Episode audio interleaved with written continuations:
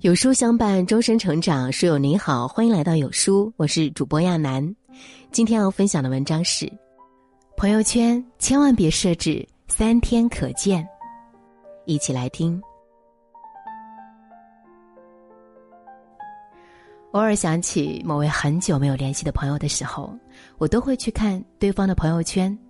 想从朋友圈里获取一些信息，以此了解他的生活近况，以此作为话题的开场白，开启这场寒暄。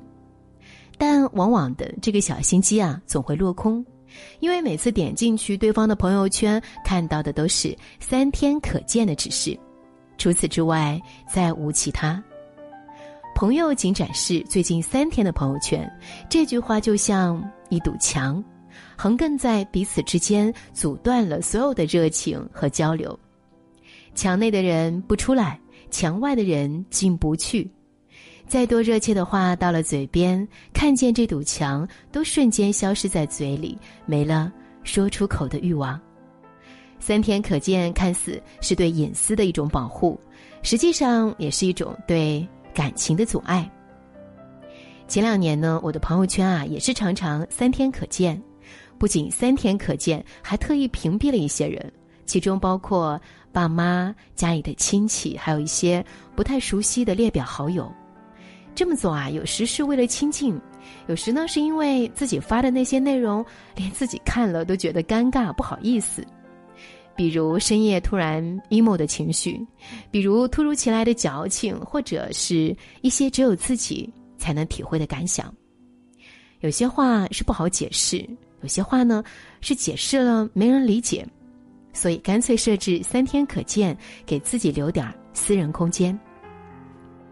有一次啊，因为工作的原因导致情绪很低落，我就随手发了一条说说，中午发的，下午就私密锁起来了，但没想到还是被我妈看见了，她就给我打电话问我是不是遇到什么事啦，是不是心情不好，接着又问怎么中午那条朋友圈看不见了。我当时没留心他的情绪，就随口说了一句：“没什么，锁起来了。”他忽然挂掉电话，五分钟后在微信给我发了一大段信息。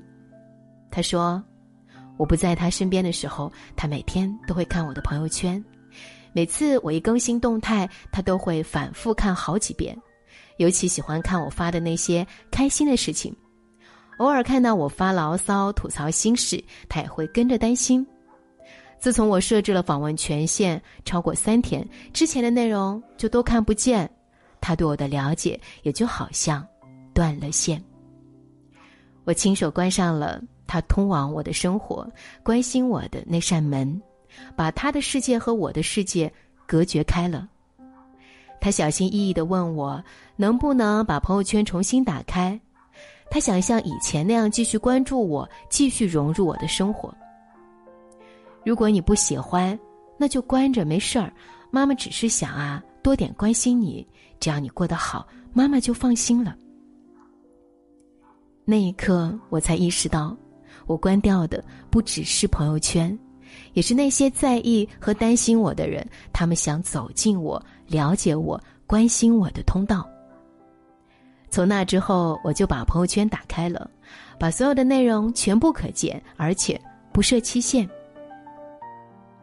和朋友聊起这个话题时，他说他微信上啊有个很要好的朋友，在一九年因为生病去世了。这个朋友生前是个热爱生活的人，朋友圈时常有更新，很热闹。他走后，他的微信没有注销，朋友圈也没有清空。一切都保持原样，仿佛他从来没离开过。偶尔想他的时候，朋友会给他发消息，和他分享自己的喜怒哀乐。有事儿没事儿也会去翻看他的朋友圈。他的人虽然不在了，但看着他的朋友圈，所有的思念和不舍都有了出口，所有的遗憾和难过也都有个地方可以安放。这让我想起三月份发生那场空难时。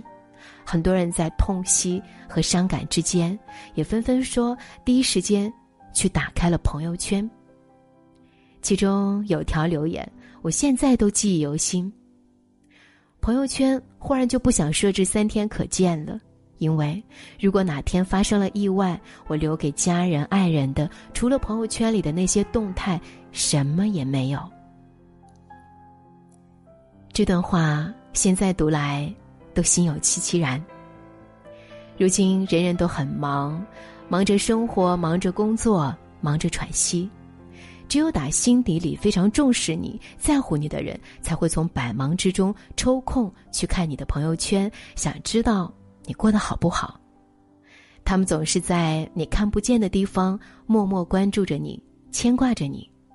所以啊，如果可以的话，朋友圈就别设置三天可见啦，让关心你的人多点了解你的机会和渠道吧，让那份喷涌而出的爱意有个着落。也让自己和这个世界多点接洽，多点交集，别把自己封闭起来。没有人是一座孤岛。